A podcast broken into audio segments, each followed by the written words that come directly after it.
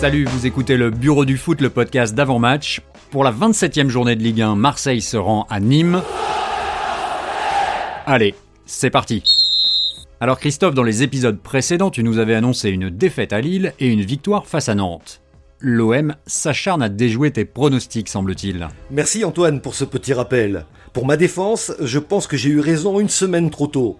La victoire décrochée à Lille était une victoire en trompe-l'œil obtenue au mental qui masquait déjà les difficultés des hommes de Villas-Boas. Un collectif limité combiné à une certaine usure physique.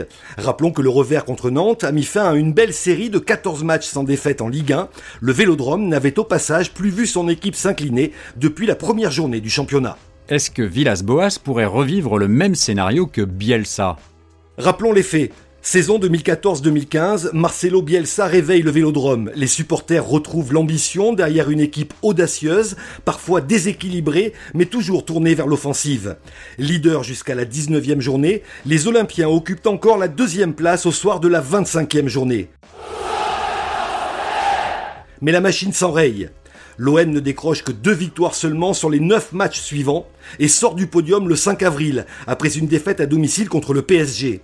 Malgré quatre succès lors des quatre derniers matchs de la saison, les Phocéens terminent à la quatrième place. Pour mémoire, cette saison-là, l'OM était porté par les 21 buts de Gignac, deuxième meilleur réalisateur du championnat, et les 16 passes décisives de Payet, meilleur passeur. Et alors, pour répondre à ma question Je ne pense pas. Si Marcelo Bielsa a été trahi par son romantisme et son jusqu'au boutisme, André Villas-Boas est un entraîneur beaucoup plus pragmatique. Le Portugais a montré depuis le début de la saison qu'il savait s'adapter aux limites de son effectif. Mais il connaît pas Raoul, ce mec. Il va avoir un réveil pénible. On sent tout de même que certains joueurs marquent le pas. Effectivement, on ressent chez certains une forme d'usure mentale et physique. Valentin Rongier, par exemple, a perdu de son influence dans l'entrejeu. Derrière, Alvaro González est moins tranchant. Et contre Nantes, on a eu la confirmation que cet OM est beaucoup trop dépendant des performances de Dimitri Payet. Quand il est moins décisif, il n'y a personne pour le relayer. Alors quelles sont les options qui s'offrent à l'entraîneur portugais? D'abord, actionner le levier psychologique et s'appuyer sur l'expérience des leaders pour remobiliser le groupe et montrer à la concurrence que la défaite contre Nantes n'était qu'un accident. Comme il l'a déjà fait cette saison, Villas-Boas va certainement demander à son équipe de jouer un peu plus bas, s'appuyer sur la solidité défensive et laisser l'initiative à l'adversaire pour mieux le surprendre en contre-attaque. Si je te suis, tu vois l'OM se relancer. Oui, je pense que les hommes de Villas-Boas vont réagir à Nîmes. Depuis le début de la saison, ils ont montré une force de caractère impressionnante et n'ont jamais concédé deux défaites consécutives en Ligue 1.